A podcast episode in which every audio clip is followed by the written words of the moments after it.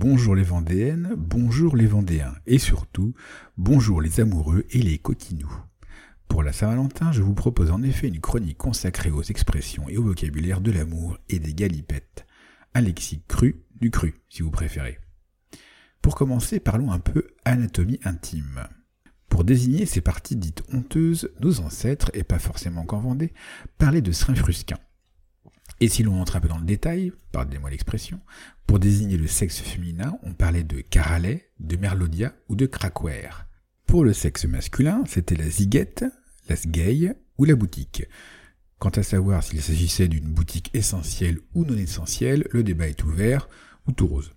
Mais avant d'en arriver là, nos aïeux avaient pas mal de vocabulaire pour décrire les étapes de la séduction et de l'amour.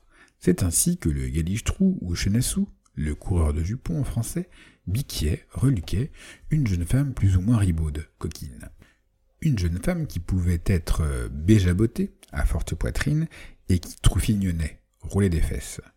Si tout se passait bien, nos deux jeunes gens se retrouveraient rapidement à se saper à pleine goule, se galochaient, en se propeignant ou se patrollant, en se pelotant.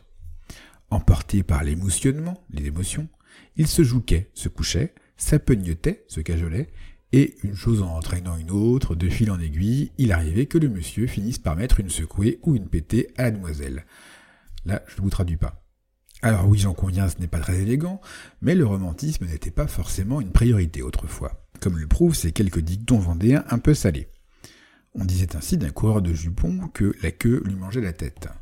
Pour savoir si une dame était une vraie blonde, une vraie rousse ou une vraie brune, un dicton proposait la technique suivante Tolésus, tolémus c'est-à-dire tel sourcil, tel creux.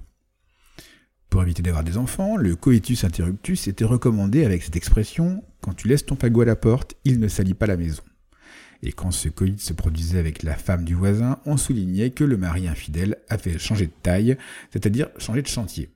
C'est tout pour aujourd'hui, j'en vois d'ici friser le nez, faire la moue, devant tant de vulgarité. Je souhaite une très belle Saint-Valentin à tous les gadousiers, les amoureux. C'était Sébastien de la page Facebook Le Saviez-vous Vendée.